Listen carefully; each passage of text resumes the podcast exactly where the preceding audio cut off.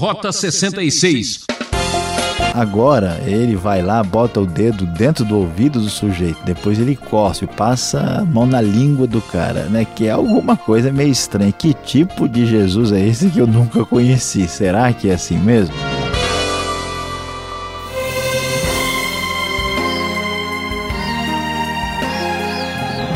O programa Rota 66 de hoje está sensacional. A série Evangelho que percorre o livro de Marcos chega no capítulo 7 e encontra um dos episódios mais fascinantes da vida de Jesus. O professor Luiz Saião fala sobre entre a fé viva e a religião morta. Para você, o que significa religião? Ir à igreja, desejar ir para o céu ou deixar para Deus resolver tudo? Existe algum valor em seguir uma religião? O que acontece com as pessoas mais simples que conseguem receber um milagre em suas vidas? Pois é, meu prezado ouvinte, você que está sempre acompanhando o estudo do Rota 66 já percebeu em que muitas ocasiões a Bíblia fala de religião e nem sempre a palavra sobre a religião é uma palavra positiva. Ao contrário do que as pessoas imaginam, que toda vez que alguém está envolvido com religião, isso é uma coisa boa, na palavra de Deus e muitas vezes nas palavras do próprio Jesus, a religião às vezes significa a ausência de uma fé verdadeira. Muitas pessoas, em vez de terem uma fé viva, de fato têm uma religião morta. Contra esta perspectiva foi que Jesus mesmo se colocou tantas vezes. No seu tempo, a religião institucionalizada estava ah, prejudicando a vida daqueles que a professavam. E então o capítulo 7 vai discutir isso os fariseus, que estavam sempre se opondo a Jesus e alguns dos mestres da lei, eles viram alguns dos discípulos comendo com as mãos impuras, isso é, as mãos não tinham sido lavadas. E, no caso da prática cerimonial deles, eles não comiam de jeito nenhum sem lavar as mãos cerimonialmente, seguindo a tradição religiosa de sua época. É importante destacar que isso não tem nada a ver com higiene, era apenas uma prática religiosa. Então eles lavavam não só as mãos, mas lavavam copos, jarros, vasilhas de metal. Mas o que chama a atenção é a atitude de chegar pressionando Jesus e os discípulos, questionando por que é que eles não agiam assim. Certamente você já viu algum religioso chato que fica em cima de uma pessoa insistindo numa situação sem dar oportunidade para a pessoa nem pensar nem entender. Pois é, uma coisa mais ou menos semelhante. Então eles foram lá interpelar né, e exigir de Jesus uma resposta, querendo saber por que é que os discípulos dele, de Jesus, não seguiam a tradição religiosa de sempre lavar as mãos. Jesus então responde de maneira muito dura e direta para este pessoal que segue uma religião morta. Ele diz: Bem profetizou Isaías acerca de vocês, hipócritas, como está escrito: Esse povo me honra com os lábios, mas o seu coração está longe de mim. Em vão me adoram, seus ensinamentos não passam de regras ensinadas por homens. Vocês negligenciam os mandamentos de Deus e se apegam às tradições dos homens. É interessante observar que quanto mais detalhada e exigente é uma expressão religiosa, muitas vezes ela se fecha em torno de questões pequenas, irrelevantes e secundárias. Isso pode até parecer uma sabedoria, mas conforme Jesus isto é uma maneira incorreta de professar a fé em Deus. Na verdade, o que a pessoa faz é fugir das questões mais importantes, fugir do que realmente interessa e perder tempo com coisas aí menos significativas e importantes. Por isso Jesus vai chegar junto e vai pegar pesado com a maneira dos religiosos do seu tempo. Ele diz claramente, olha, vocês estão dando um jeitinho de pôr de lado os mandamentos de Deus a fim de obedecerem às suas tradições. E aí ele deu um exemplo.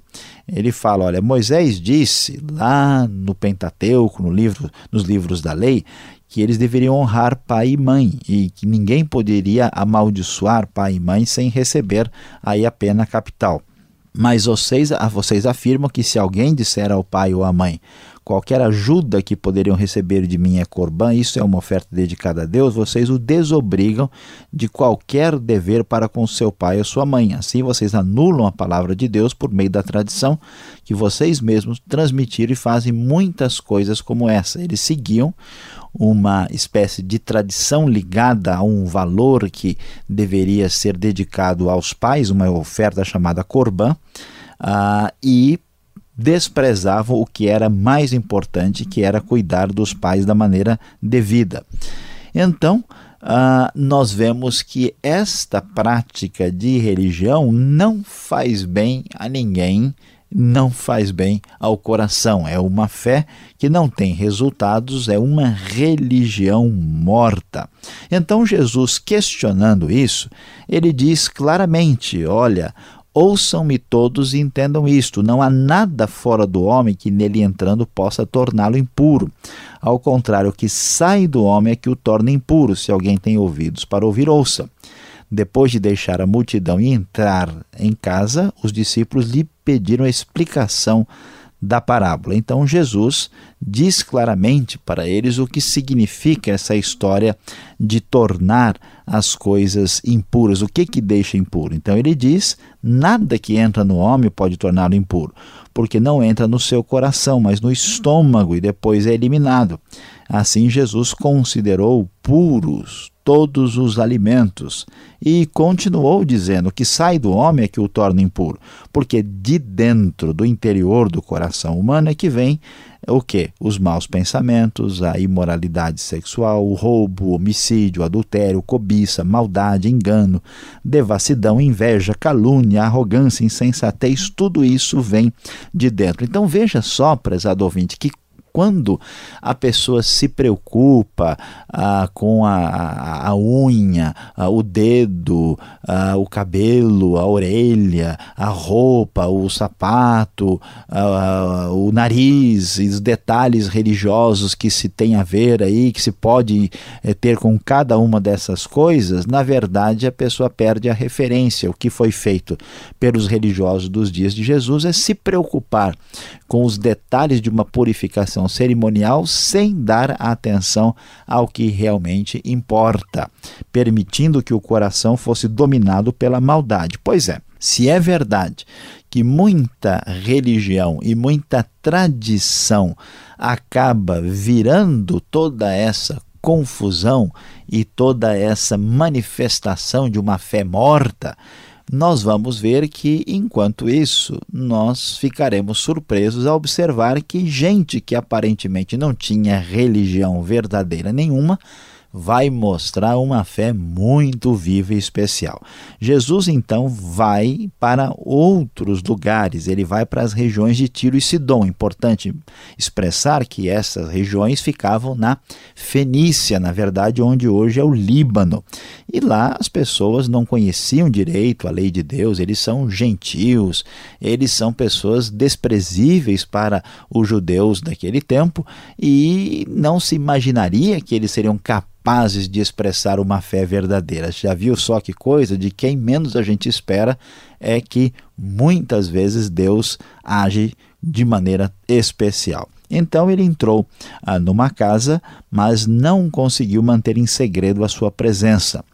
E assim, quando foi descoberto que ele estava lá, uma mulher cuja filha tinha um espírito imundo veio e lançou-se aos seus pés. A mulher era grega, Ciro-fenícia, de origem e rogava a Jesus que libertasse a sua filha do demônio. E então Jesus respondeu de maneira dura, disse a ela: Olha, não, Uh, é melhor, é importante que primeiro os filhos venham a comer até se fartar, porque não é correto tirar o pão dos filhos e lançá-lo aos cachorrinhos. E então dizendo para ela: olha, em primeiro lugar, a mensagem da palavra de Deus veio aos judeus que a esperavam. Então você pertence a um outro povo que está numa condição mais humilde nesse momento, como um cachorrinho que está afastado, que não tem os mesmos direitos do filho da casa. Mas ela responde: sim, senhor, mas os cachorrinhos comem das migalhas das crianças que caem debaixo da mesa. E então Jesus diz: por causa desta resposta, você pode ir, o demônio já saiu da sua filha. E a mulher então mostrou uma fé especial, uma fé descomunal, uma fé viva e verdadeira que, enquanto os religiosos perderam a referência e estavam seguindo uma tradição que só causava confusão, uma fé morta, aqui nós vemos uma mulher com uma fé verdadeira e sendo de um povo de quem não se esperava nada. Para confirmar esta realidade, nós vamos ver que Jesus sai daquela região de Tiro e Sidom e vai até a região de Decápolis e lá também, mais uma vez, ele encontra um homem surdo. Jesus coloca os dedos nos ouvidos dele, cospe e toca na língua do homem e ele então disse Efatá, que significa abra-se, e os ouvidos do homem se abriram, e então ele começou a falar corretamente. O homem era surdo e gago ao mesmo tempo.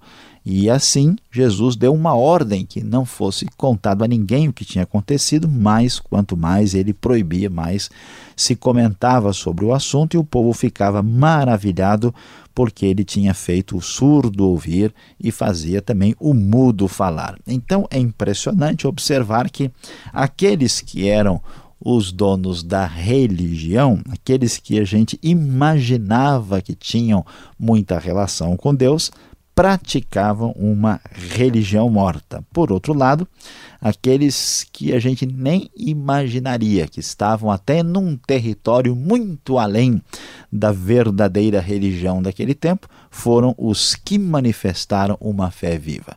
Pois é, meu prezado ouvinte, diante desta palavra no teu coração, no seu coração, a pergunta é: qual é o tipo de religião que você pratica na sua vida, que vive aí profundamente no seu coração.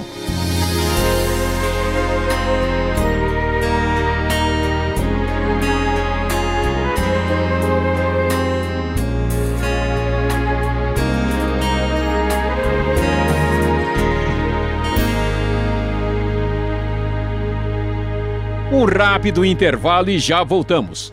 Este é o programa Rota 66, o caminho para entender o ensino teológico dos 66 livros da Bíblia. Esta é a série Evangelho, livro de Marcos, capítulo 7. Tema Entre a fé viva e a religião morta. Rota 66 tem produção e apresentação de Luiz Saião e Alberto Veríssimo. Na locução, Beltrão, seu amigão. E participe, dê sua opinião escrevendo para rota66 arroba transmundial.com.br ou caixa postal 18.113 CEP 04626-970 São Paulo, capital.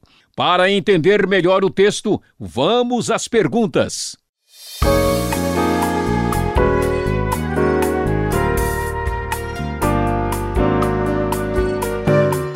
Voltamos agora com as perguntas aqui no Rota 66, Marcos, capítulo 7.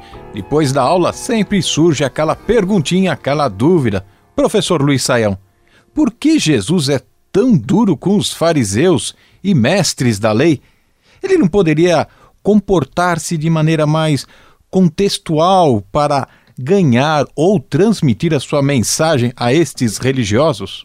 Pastor Alberto, a de fato, a gente lendo o texto fica um pouco surpreso, né? Porque os fariseus estão insistindo na pureza cerimonial e Jesus já chega duro falando de Isaías, mencionando a hipocrisia, e então ele age de uma maneira dura demais. Jesus poderia ter se contextualizado, poderiam pensar alguns. Mas a questão é que, olhando assim superficialmente, a gente até pode ficar com essa impressão, mas na verdade Jesus sabia da tradição dessas pessoas e como a gente muitas vezes conhece tantas pessoas que tem verdadeira revolta contra a religião, contra o comportamento de gente que fala uma coisa e faz outra. Né? Então, esse tipo de atitude é que Jesus está percebendo. Esse pessoal é tão chato, eles ficam pegando no pé dos discípulos, eles são juízes de todo mundo e, na verdade, são pessoas más, perversas, que se aproveitam dos outros, que têm uma atitude egocêntrica. Então Jesus tinha uma consciência muito clara e por isso Jesus vai direto ao ponto. Eles chegaram provocando e questionando e na verdade a vida deles diante de Deus era um mero formalismo externo sem realidade espiritual nenhuma. Agora, curioso é que Jesus parece que liberou os alimentos que tinham sido proibidos na lei, não é? Quem está certo, professor? Quem, afinal de contas, tem aqui o direito, né, de proibir ou não? É, pastor Alberto, essa pergunta é muito importante porque muita gente tem aí uma certa confusão, né? Que negócio é esse? A lei mandava proibir e muita gente até pensa, né, num primeiro momento, que se a lei mandava proibir, é que havia, por exemplo, uma razão médica, Deus estava ali tentando nos dar bons conselhos sobre como ter uma boa saúde. Mas, na verdade, a finalidade daqueles mandamentos não é uma finalidade médica, porque até se fosse, né, Jesus estaria aí tentando acabar com a nossa saúde, dizendo que agora você pode, vamos assim dizer, comer à vontade. O que a gente tem que entender é que lá no Levítico, toda a ideia de purificação cerimonial era de separação dos povos pagãos.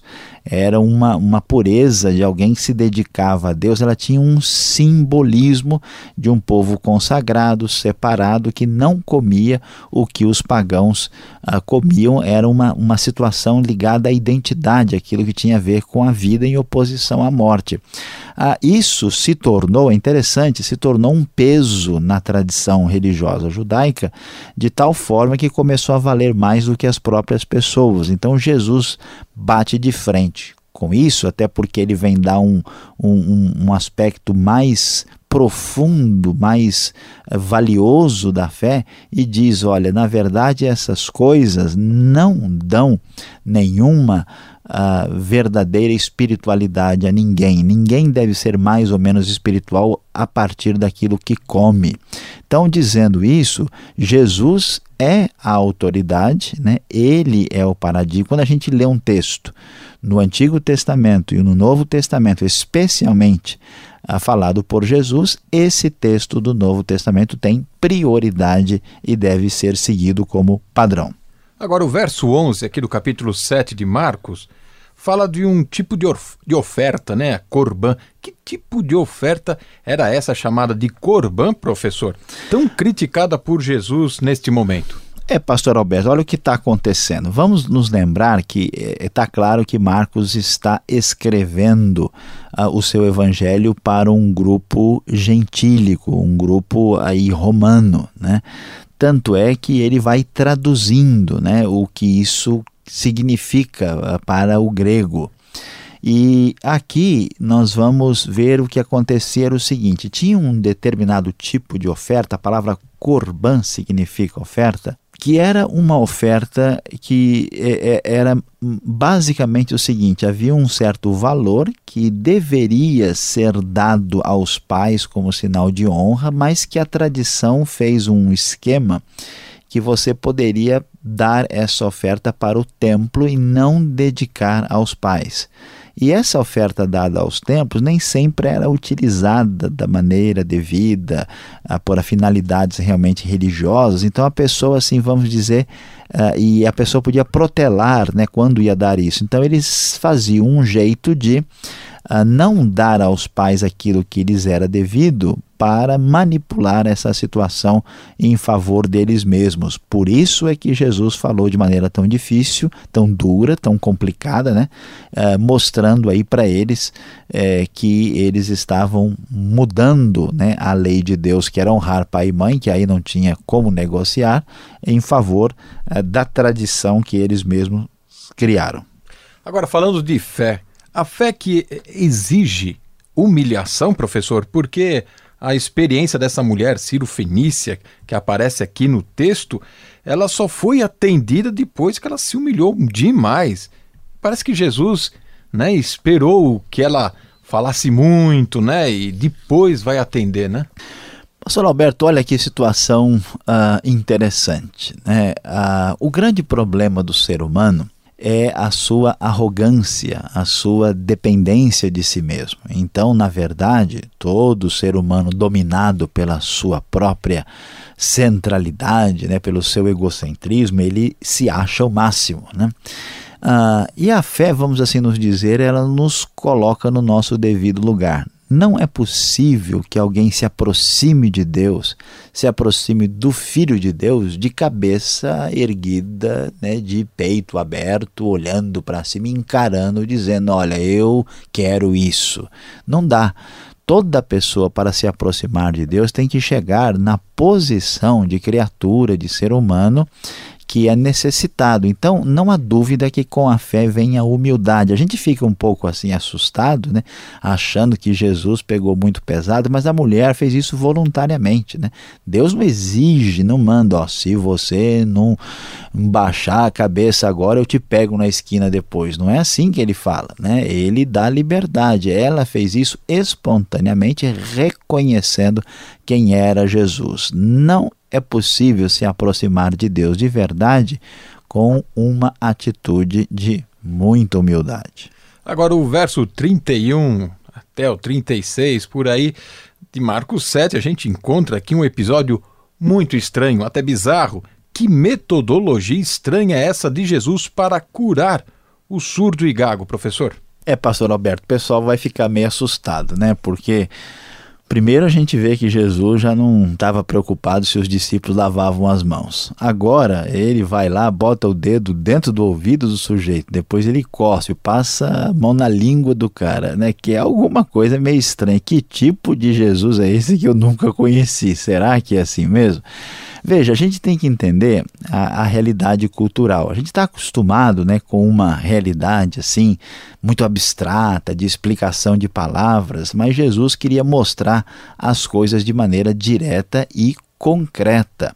Então, como isso era muito importante culturalmente, Jesus vai lá e coloca né, o dedo no ouvido e, como o problema era na língua, ele também toca na língua.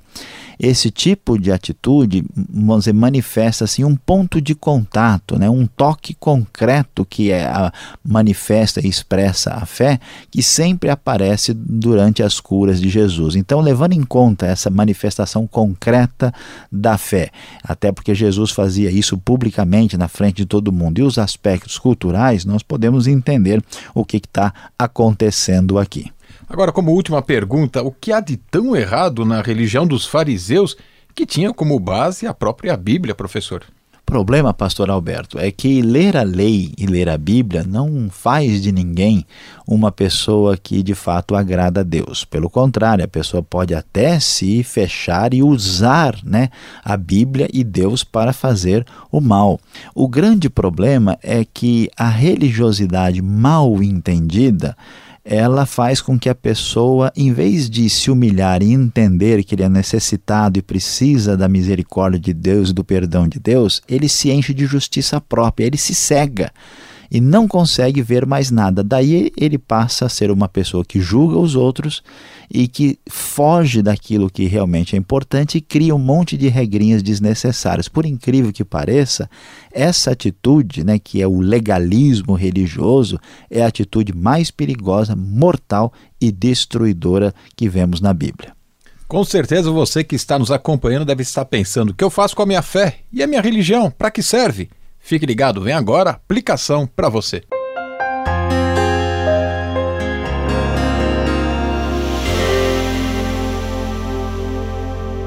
No Rota 66 de hoje, você acompanhou Marcos capítulo 7. Sim, nós falamos sobre o tema entre a fé viva e a religião morta.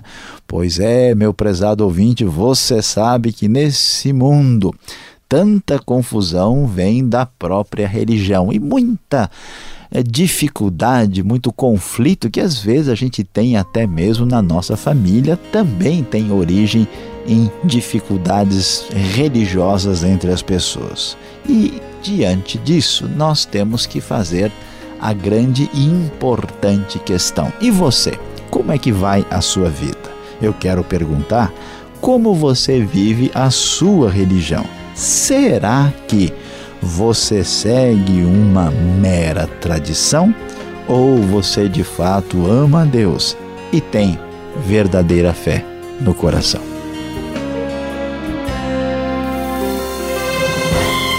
Encerramos mais um Rota 66, o seu programa. Continue nos prestigiando com sua sintonia neste horário. O estudo no Evangelho de Marcos continua no próximo programa e acesse o site transmundial.com.br. E esta é mais uma realização transmundial. Tudo de bom e até lá. E aquele abraço.